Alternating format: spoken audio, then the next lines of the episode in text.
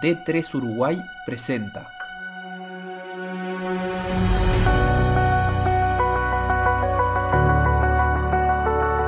Diego Maño. Y sí, hoy, eh, bueno, tengo la suerte ahí de ser el jugador con más partido de Uruguay. Jugador de rugby. Podés tener presión, podés- puede haber gente afuera que te grite, lo que sea, pero me hace divertirme mucho más. Hasta me, me dan más ganas todavía de mostrarle que estoy afuera que porque estoy adentro. Nacido el 27 de abril de 1989. Me gustaría que me recuerden como alguien que, que puso siempre la selección por adelante.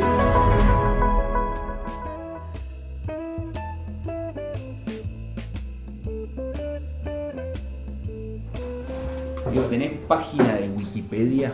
¿Yo? Sí. Sí, horrible. ¿Por qué? Porque es editable. Tengo unos amigos que me editaban ahí con cualquier disparate. Por ejemplo. Eh, tipo, no sé, ¿está grabando esto? Sí. Eh, no sé, alguna vez- una vez me acuerdo de unos gustos medio raros que me pusieron ahí y ese día me, medio que me enojé y dije, "Oh, ¿cómo es esto? Y ahí me di cuenta que era editable y le tengo editado a varios eh, de la, la descripción. Y- Claro, Era tu carta de presentación en el mundo. Sí, que no la estaba, no, no la estaba teniendo en cuenta, eh, no, la, no la tenía en cuenta y ahí dije, no, está listo. Y ahora les quedó a varios de ellos que ya, yo por lo menos laburo en el rubro, ellos les quedó la descripción media complicada. Algún día se los voy a sacar. ¿Qué, qué le pones a tu página de Wikipedia? ¿Qué querés que diga? Y no, eh, a ver, hoy si buscas aparezco como...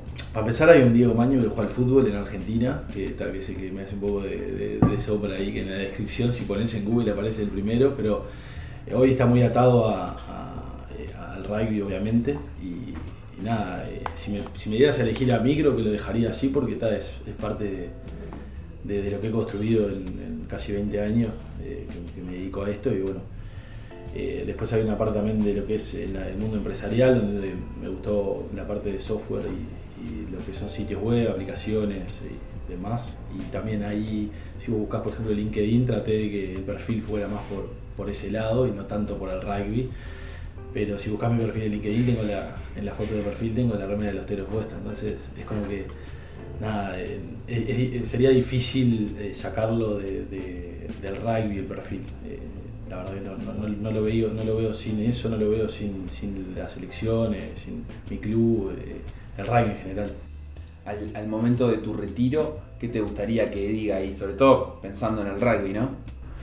Y bueno, eh, eh, es una pregunta complicada. eh, probablemente en lo que es deportivo solamente me, me- me gustaría que me recuerden como alguien que, que puso siempre la selección por adelante, Uruguay y el rugby uruguayo, no, no solo lo que representa Juan de los Telos, eso que sí es muy importante, pero sí, pero sobre todo el haber aportado algo para que el rugby uruguayo esté en una mejor posición, que eso creo que sí lo logramos, no solo yo, obvio, eh, un montón de gente, un montón de jugadores, un montón de dirigentes, y que el rugby esté en una mejor posición, eh, mundialmente, porque hoy eh, Uruguay está siendo reconocido mundialmente por el rugby, eso creo que es un poco lo que más me gustaría. Después el resto, las estadísticas, todas esas cosas que, que hoy un poco también por la edad que tengo ya se habla más, eh, esas cosas son como más secundarias. Creo que eso sería lo mejor de, de poder haber podido, que reconozcan haber podido aportar un granito de arena a- al crecimiento del rugby uruguayo. Claro, y, y esas estadísticas que, que incluirían mundiales, eh, campeonatos, Sí. cantidad de partidos con la selección. Y sí, hoy, eh, bueno, tengo la suerte ahí de ser el jugador con más partidos de Uruguay y se tornó hasta un poco más eh, grande. eh, pasé a ser el jugador con más partidos internacionales de todo el continente americano, que es, obviamente es un orgullo, porque son números que, nada, se empecé a prestar, no a prestar atención, pero sí dije, pa, mira, qué salado esto. eh, en los últimos años, que es cuando un poco más te pones un poco más viejo, decir, pa, mira todo lo que hice. Y nada, no te diste cuenta porque para vos es, eh, para mí es como, nada, parte de, eh, siempre estuve disponible y eso creo que fue lo que nos hizo. Después, sí, más partidos, eh, dos mundiales, ojalá me dé para jugar un tercer mundial que me encantaría. eh, nada, mil torneos de Nation Cup, America's Cup, todo lo que World Rugby organiza, siempre estuve ahí por suerte. Y nada, esas son estadísticas que después con el tiempo creo que es difícil que alguien se acuerde de, pa, mira, este loco jugó tres mundiales. No creo que nada, le pasa ahora a, las personas, a los jugadores que yo miraba cuando era chico, que nada, la gente no, se acuerda que jugó tres mundiales. Yo porque soy un fanático y porque lo miraba de chico, pero después en general esas luces que dicen como que se van apagando. ¿Cuál es tu miedo más grande? Eh, me lo preguntaron hace poco. Mi miedo más grande es, que no, no sé si miedo, pero eh, a veces, muchas veces temo a, a, lo que va a venir. Eh, me, pone bastante nervioso a veces, no, como soy muy planificado, me pone a veces medio nervioso no saber lo, que me va a pasar de acá a 10 años. Eso siempre me pasó y nada, recién ahora como que estoy empezando a, armar un poco eh, eh, los años que vienen, obvio por la edad, porque me casé.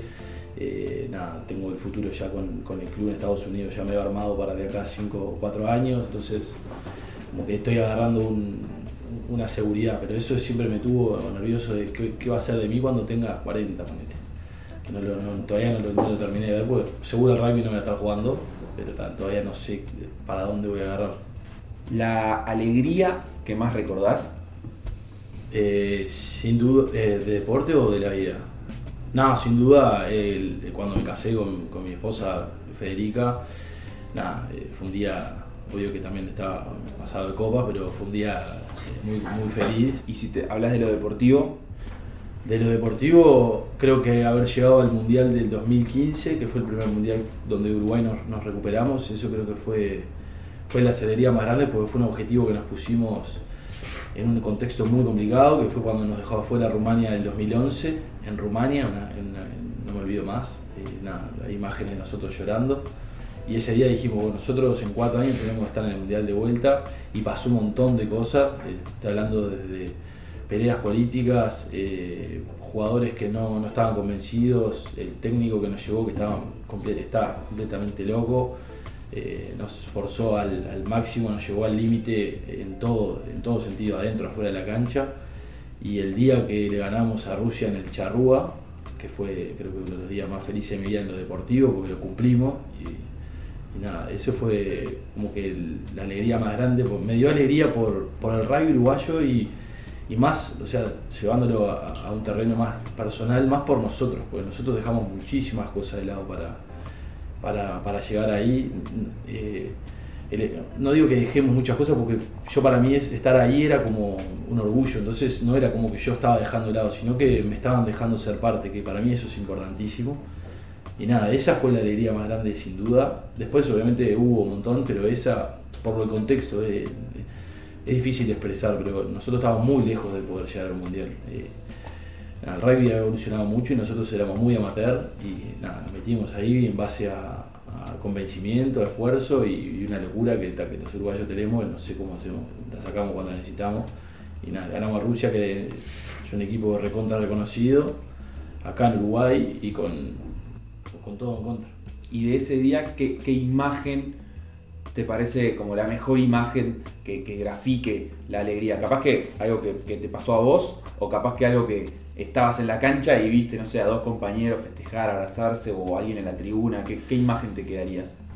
Eh, hay, hay, un momento que en lo personal, en lo grupal, fue cuando estábamos en el vestuario, que fue momento donde hablamos que no queda para ninguna cámara porque no entran ahí y lo que dijimos ahí, que también lo, mantengo como un recuerdo muy personal porque fue unas palabras que dijimos, que no las dijo el capitán aparte, las dijimos entre todos y era una locura, pero después lo que sí se vio fue algo, nosotros para ese mundial eh, tratamos de, acercar a un jugador que obviamente es uno de los mejores jugadores de Uruguay, Rodrigo, y Rodri estaba alejado de la selección por diferentes motivos y nada, lo tratamos de acercar porque dijimos, a ver, en el rugby no hay eh, un Diego Forlán, sino que este tipo representa para el rugby un montón y él como jugador obviamente es un, es un extra, pero además lo que representaba como para el grupo y para nosotros, para los chicos que lo vimos toda la vida.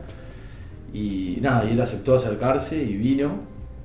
Y cuando termina el partido hay una imagen que está, está muy buena, está ahí en YouTube eh, el tipo termina el partido, termina, pita el final, la clasificamos y el tipo vino a abrazarnos a mí y a Santi y la Seca, que éramos un poco en ese momento los más compinches, un tema también de edad. Y el tipo nos dijo, oh, los felicito, eh, disfruten el mundial, eh, yo no los voy a poder acompañar, pero nada, la verdad les agradezco por esta oportunidad. Y ese, ese momento dije, pa, sea, realmente un tipo así que juega el mejor nivel del mundo, el tipo juega el mejor nivel del mundo, tiene récord en Francia de partidos jugados, o sea, todo lo que te imagines, es Messi de rugby uruguayo prácticamente. El tipo eh, nos estaba agradeciendo a, mí y a otro que inauguramos acá, a una escuadra, eh, haberlo dejado ser parte o haber podido volver a ponerse la remera de Uruguay y llevarnos a, y clasificarnos al Mundial. fue como un triunfo personal. Sin duda. Eh, esos son los momentos donde vos podés llevarlo a lo personal. Después el rugby es 100% grupal y, todas las fotos que veas van a ser de 5, 6, 7 personas. Y nada, es, eh, el rugby es así, es, un deporte de equipo por excelencia, no, no hay espacio para el Diego personal o el Rodrigo o, Felipe, o sea, son, son, es todos los recuerdos que tengamos van a ser en, grupo. ¿Qué, ¿Qué es para vos el sacrificio? Y bueno, hay, muchos tipos.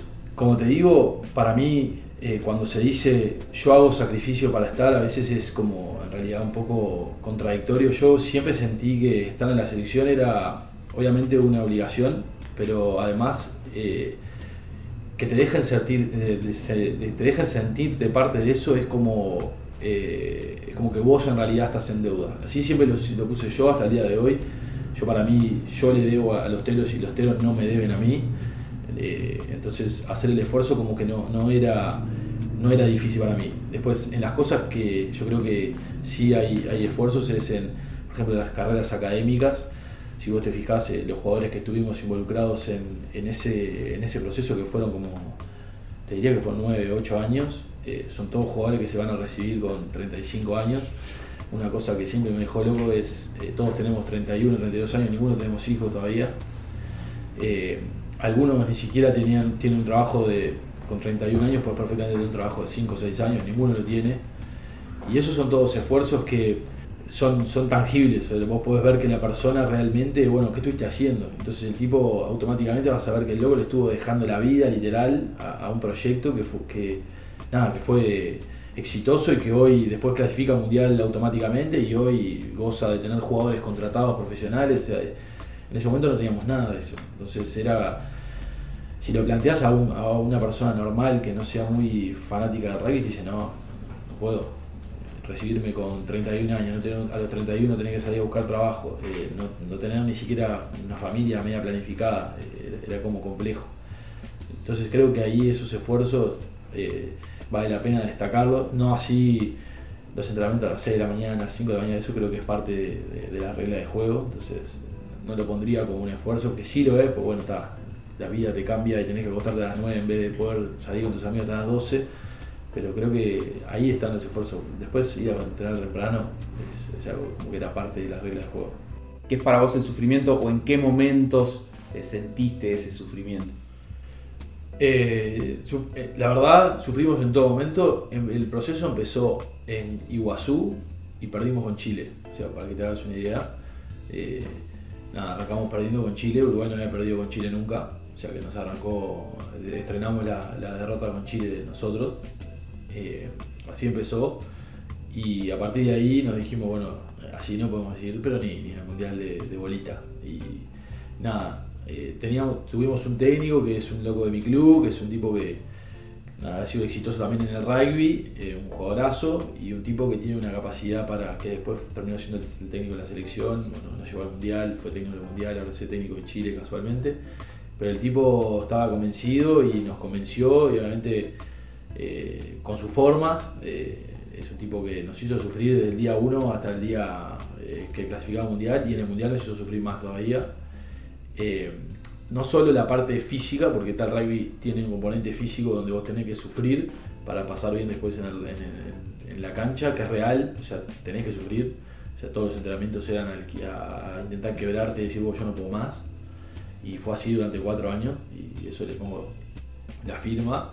Pero el tipo nos hacía sufrir también afuera de la cancha, nos presionaba, el tipo... Eh, todo el tiempo nos hacía llevar al límite y eso también causó de que muchos jugadores en el camino, oh, yo esto no, es para mí, no me lo tolero, eh, todo mi paso al costado y bueno, y me pasó, pasó que por ejemplo los, equipos que mejor rendimiento tenían en Uruguay, o sea, los equipos donde siempre ganaban, tenían menos jugadores en, la, selección, que si lo pensás es medio ilógico, porque decís, ¿cómo pasa esto?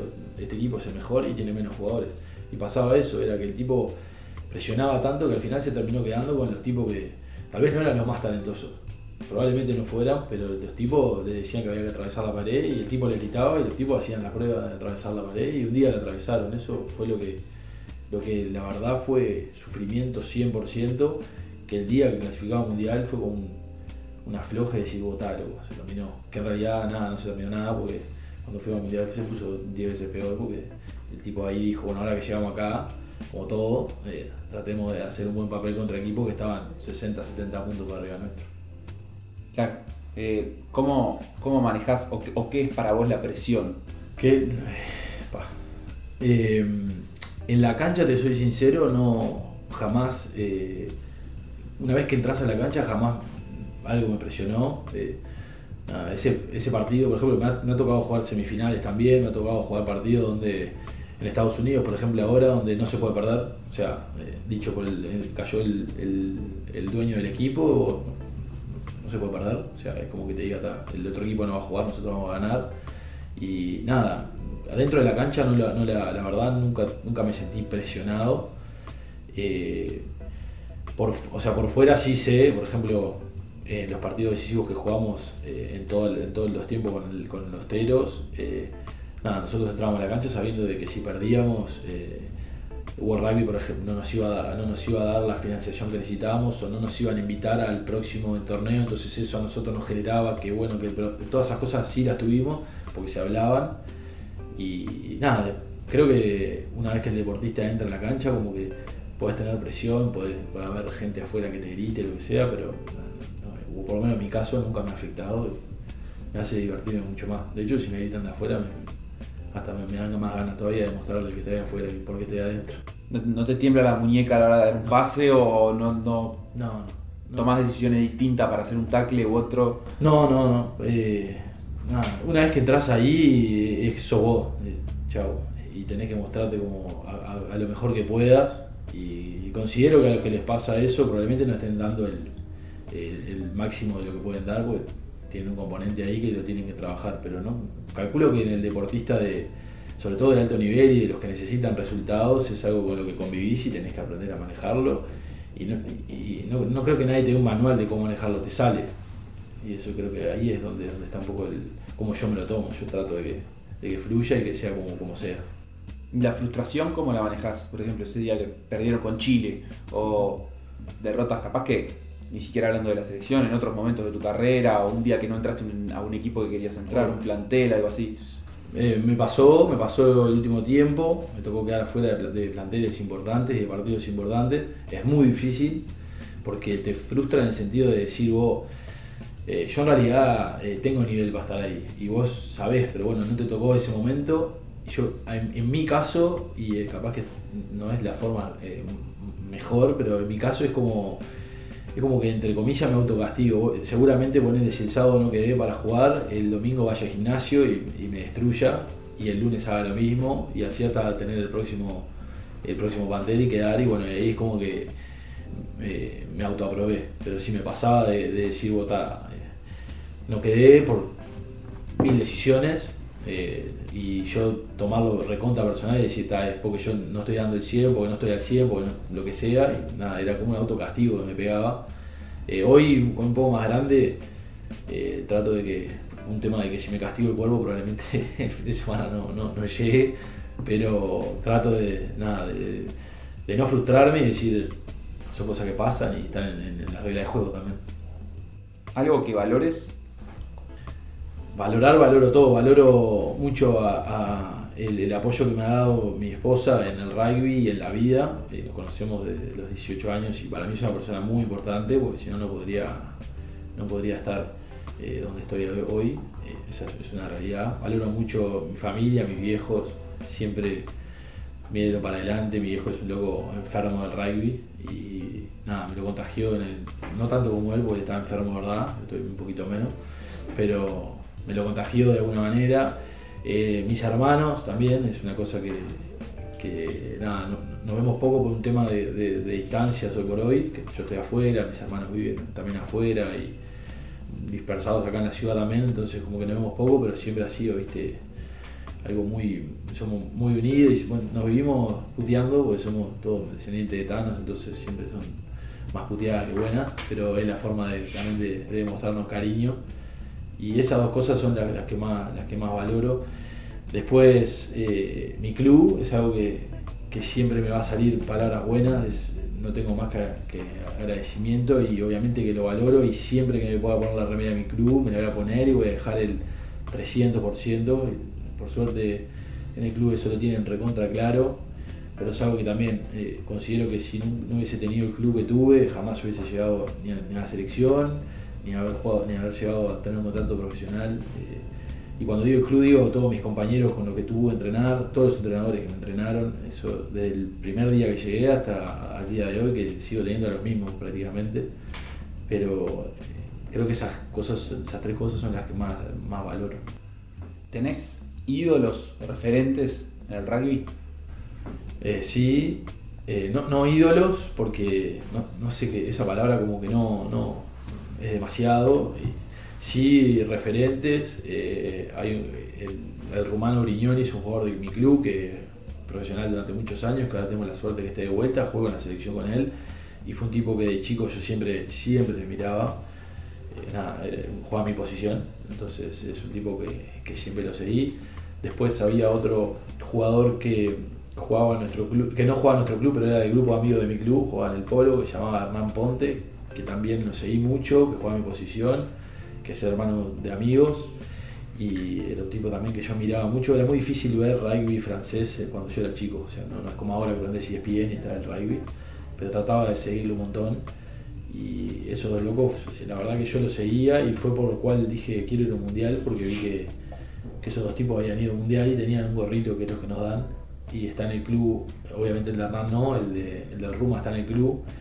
Y siempre cuento que yo una vez vi ese en la vitrina de, de cuando entras al cricket y nada, siempre dije, yo quiero poner uno real, ¿eh? quiero poner uno mío que, diga, que tenga mi nombre ahí al lado. Y bueno, está ahí por suerte.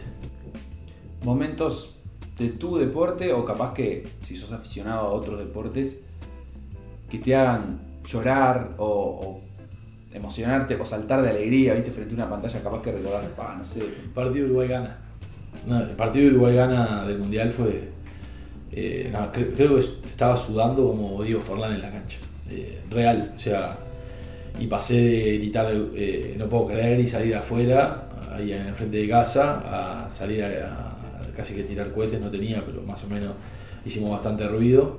Ese partido fue, creo que el momento debe haber sido el único momento, no me emocioné, pero sí el momento donde pasé, eh, no sé, como más estados de, de, de, Era como un momento, pa, no, quedamos afuera, pa, eh, Suárez pone la mano, no, ahora este loco agarra el fue como, fue una locura, fue todo locura, y cuando, nada, ganamos, fuimos a festejar y también la gente estaba, no, éramos campeones del mundo. Fue, fue el momento más zarpado que, viví enfrente de una pantalla un, un, grito en la cancha que recuerdes, capaz que uno que diste vos o capaz que uno que escuchaste desde la tribuna y te, te acordás y te, llama la atención o te hace reír. Hay un, hay un tipo en el club que es un loco muy, muy es un personaje muy reconocido, le decimos el murmullo, y es un tipo que desde que yo soy chico y voy a ver a la primera del club y jugué en el club de chico, yo escuchaba a alguien gritar tacle abajo de una forma muy especial pero nunca identificaba quién era, nunca, nunca, siempre, viste, pa, ¿quién es que grita? Y el loco tunga, y tunga, y, está, y te viste, tacle abajo, y un, grito medio raro. Y ahí con los años, viste, lo fui como que identificando, porque claro, yo escuchaba ese grito dentro de la cancha y miraba, y, en un momento el tipo, claro, el tipo te metía en, nosotros tenemos una tribuna donde se sienta mucha gente, entonces no, no identificabas bien, pero un día el tipo entró a quedar solo en la tribuna, porque sé que la gente se entró a alejar porque querían estar con ese señor que gritaba así. Y quedó aislado y entonces, punta abajo miré, había uno solo y lo identificamos. Y hasta el día de hoy, tipo, no sé si es un tipo de top que tiene o algo, pero el tipo grita tacle abajo. Y casualmente el hijo es de los mejores tacleadores que he visto. Está jugando ahora en la juvenil del club y está también en los teritos. Y es un tipo que es una normal entonces quedó también ahí. Esperamos siempre el grito ese como para saber si, viste, como que es un termómetro de partido, a ver si la estamos, estamos haciendo bien o la estamos robando. Pues el tipo grita cuando no ve que la gente taclea abajo. Es uno de los gritos que, que más recuerdo. De 3, ¿qué es para vos de 3?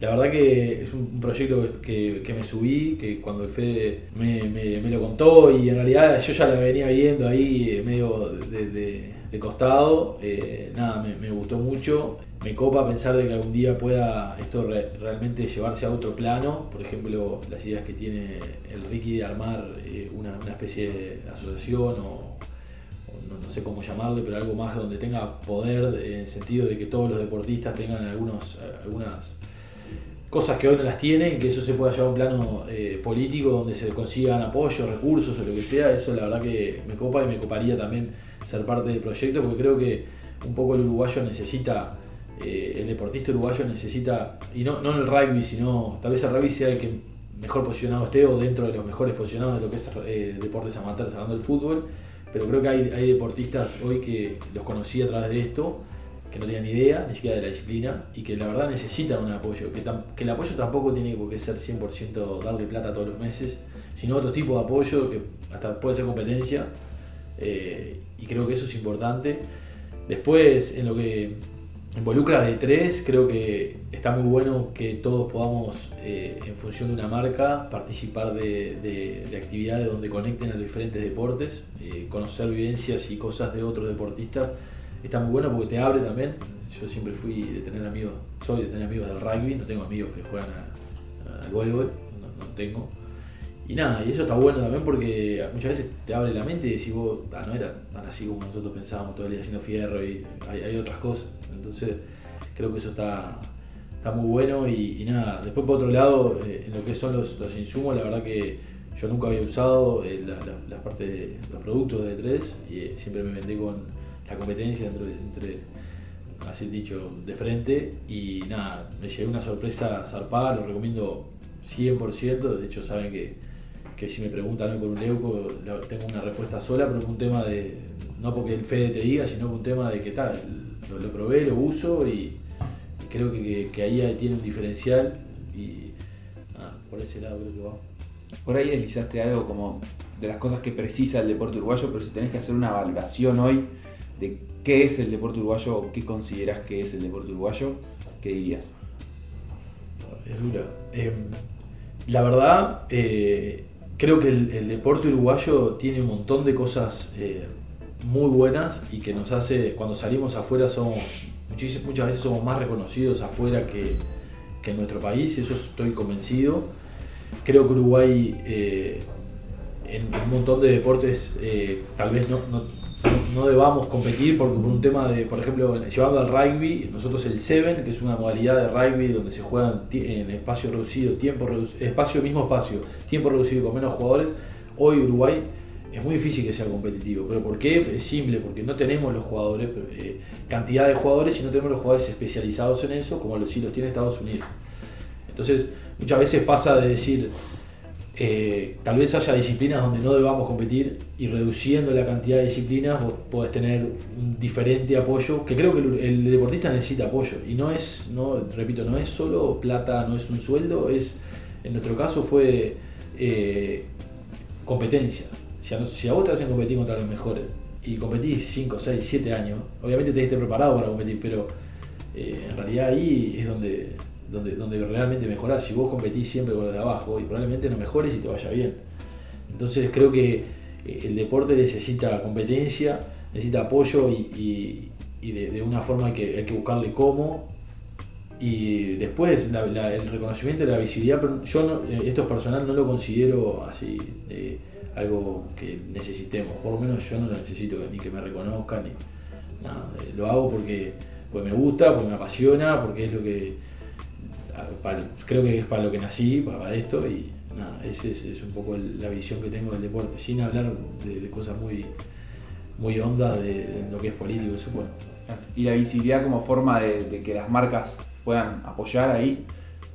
Y bueno, ahí es donde, donde considero que de tres ha, metido un gol porque creo que eh, todos los deportes, hablo del rugby porque es el deporte que estoy involucrado, pero creo que todos los deportes tienen valores donde donde uno realmente puede eh, asociar a una marca. Eh, por decirte algo, tres creo que es una de las marcas donde a nosotros nos apoyan por, por ejemplo, en el rugby, quieren estar involucrado y quieren involucrarse cada vez más por un tema de que el deporte transmite ciertos valores donde para la marca son beneficiosos. Eh, vos estar asociado a una persona, a un deporte donde el valor es el, juego en equipo, donde los valores son el, liderazgo, donde hay que ser respetuoso, son todas cosas que vos como empresario para tu empresa las vas a querer y no, por, no por nada hoy las empresas contratan deportistas para que den las charlas de motivacionales o, de líderes dentro de las empresas. Eh, tienen una explicación, simplemente porque consideran que el deportista eh, vivió ciertas cosas que son recontra aprovechables y las experiencias que ha, que ha pasado son recontra aprovechables para tipos que trabajan en equipo, ya sea de venta, de marketing, de lo que sea.